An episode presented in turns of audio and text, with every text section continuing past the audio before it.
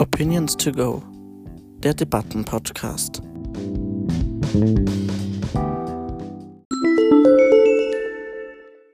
Präsident Donald Trump hat diesen Samstag in Washington die katholische Richterin Amy Coney Barrett nominiert für den Supreme Court. Damit hat er zwar zum einen für wohl die meiste Zukunft wieder konservative Werte am Supreme Court der USA installiert, dennoch aber auch eine neue Stimme, die gegen ihn sprechen kann. Wenn nur eine einzige Institution hier geschickt beeinflusst, und zwar die katholische Kirche und dadurch im Grunde genommen vor allem auch der Papst. Ein Kommentar von Florian Meidinger. Richterin Amy Coney Barrett ist bekennende katholische Christin und sitzt jetzt im Supreme Court.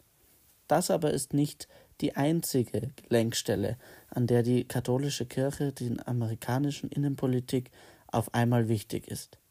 Auffallend ist ebenfalls, dass katholische Wähler in den USA stets zum größten Teil auf der Seite der Wahlgewinner sind. Da liegt die Annahme nahe, dass die katholischen Wähler auch ausschlaggebend für den entsprechenden Wahlerfolg ist. Was aber bedeutet das nun konkret? Die katholische Kirche bekommt nun ganz offensichtlich eine innenpolitische Rolle und dadurch auch eine außenpolitische Rolle verstärkt zu, die ihr selbst so wahrscheinlich gar nicht so lieb ist, wie es auch den liberalen Beobachtern nicht lieb ist. Zusätzlich aber löst diese Verstrickung der Kirche auch endgültig und vollkommen offensichtlich eines der wichtigsten Verfassungsprinzipien der USA auf. Die bisher ohnehin nur mangelhaft vorhanden gewesene Trennung zwischen Staat und Kirche. Die in diesem Fall nun katholische Kirche bekommt hier ganz unverfroren eine wahrlich staatstragende Funktion auf mehreren Hinsichten verliehen.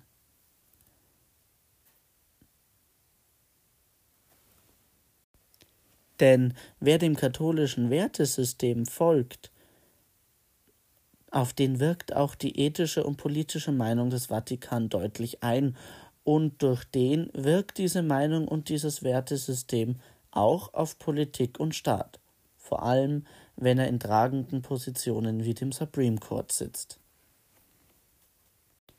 Was ist aber nun das Fazit davon? Zum einen ist die katholische Kirche und ganz besonders der Vatikan und dessen zumindest nach außen hin als Oberhirte auftretende Papst nun in einer vollständig neu und enorm wichtigen Verantwortung. Beispielsweise, wenn es um das gerade in den USA so hart umstrittene Abtreibungsverbot geht. Der Vatikan oder die katholische Kirche ist ganz klar gegen Abtreibung, selbstredend Wer sollte es auch sonst mehr sein wie der Vatikan und das Christentum? Davon kann man jetzt auch halten, was man mag, aber eine freie und unabhängige Abwägung, wie man eben das von einem Verfassungsgerichtshof eigentlich zumindest nach deutschen Maßstäben erwarten möchte oder nach europäischen Maßstäben, ist so nur schwer möglich. Daran aber ist natürlich nicht nur bei Amy Barrett das der Fall, sondern auch bei den Supreme Court Richtern an sich in den USA, die ganz offen mit ihren persönlichen Ansichten entscheiden und hausieren gehen. Wichtig ist hier nun aber eben, dass die katholische Kirche hier vorsichtig und gut bedacht politisch und ethische Richtlinien verkünden muss.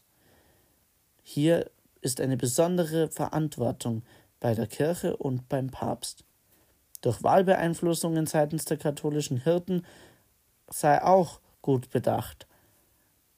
Die Kirche hat hier eine fast wie in keinem anderen Land große Macht. Darüber hinaus aber lässt sich auch noch sehr deutlich in Frage stellen, ob diese Entscheidung auch für Trump so schlau war.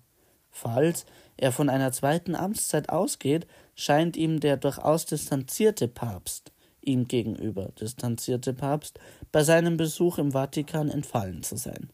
Mit der katholischen Kirche hat Trump als der Präsident, der gerade noch gegen wohl die meisten christlich-katholischen Werte zwar auch generell christlichen, aber auch katholischen Grundsätze und Werte wie die der Nächstenliebe, der Achtung vor der göttlichen Schöpfung oder des Lebensschutzes, darunter zählt es auch Covid-Tote zu verhindern, so oft wie es nur geht, nicht nur die Gegnerschaft gegen Abtreibung, verstoßen hat, sicherlich keinen guten Partner an seiner Seite.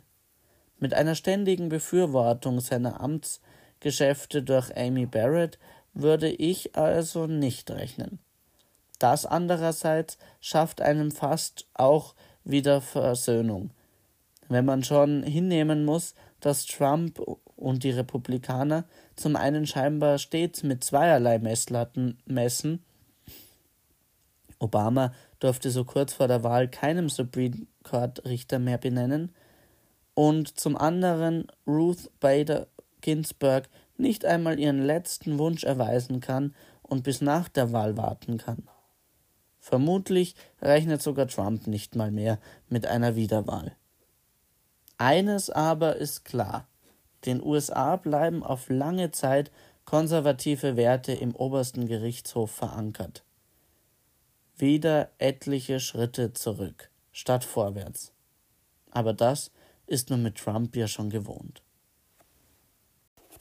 So, und jetzt bist du dran. Schreib uns deine Meinung, debattiere mit uns mit und kommentiere diese Folge oder unseren Artikel. Alle Links, wo du etwas kommentieren und uns schicken kannst, findest du in der Beschreibung dieser Podcast-Folge. Wir freuen uns auf deine Nachricht.